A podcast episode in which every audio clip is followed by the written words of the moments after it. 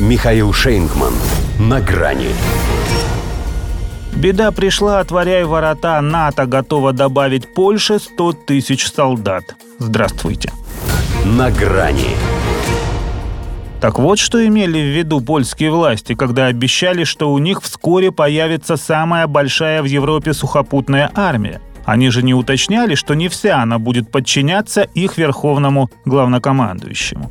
Они, правда, хотели, чтобы у них сразу разместили ядерное оружие, но, как говорится, на безрыбье можно и раком. В смысле, довольствоваться. Главное, чтобы он, когда дойдет до реального дела, по обыкновению не пятился назад. Ну, пока он не свистнул, шляхта может собой гордиться. Если, конечно, считать предметом гордости собственную неполноценность.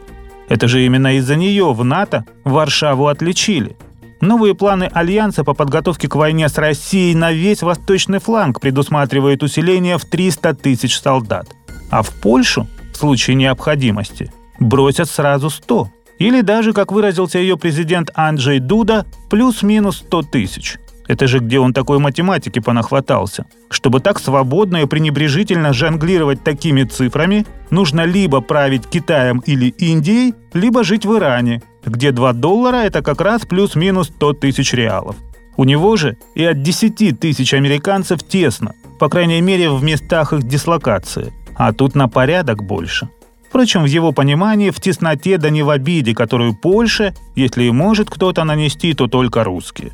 Поэтому есть и ради чего терпеть. Интересно, а Тишинскую область Чехии, как в 1938-м, ей не обещали, нет? Ну или на худой конец Галичину – а кто именно будет в этой сотне тысяч, не говорили? Точно американцы? Или все-таки в основном опять немцы?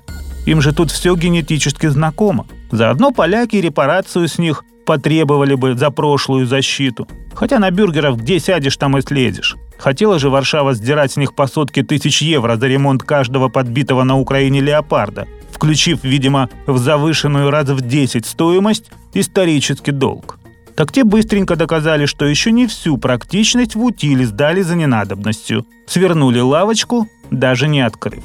Зато штатам за присутствие шляхта сама готова приплачивать. Любит она расплачиваться за свое гиенство. Хотя и не сказать, чтобы совсем не делала выводы. Тот же Дуда примером, когда может потребоваться интервенция НАТО, называет нападение на Брестские ворота со стороны Белоруссии – то есть понимает, что второй Брестской крепости уже не будет.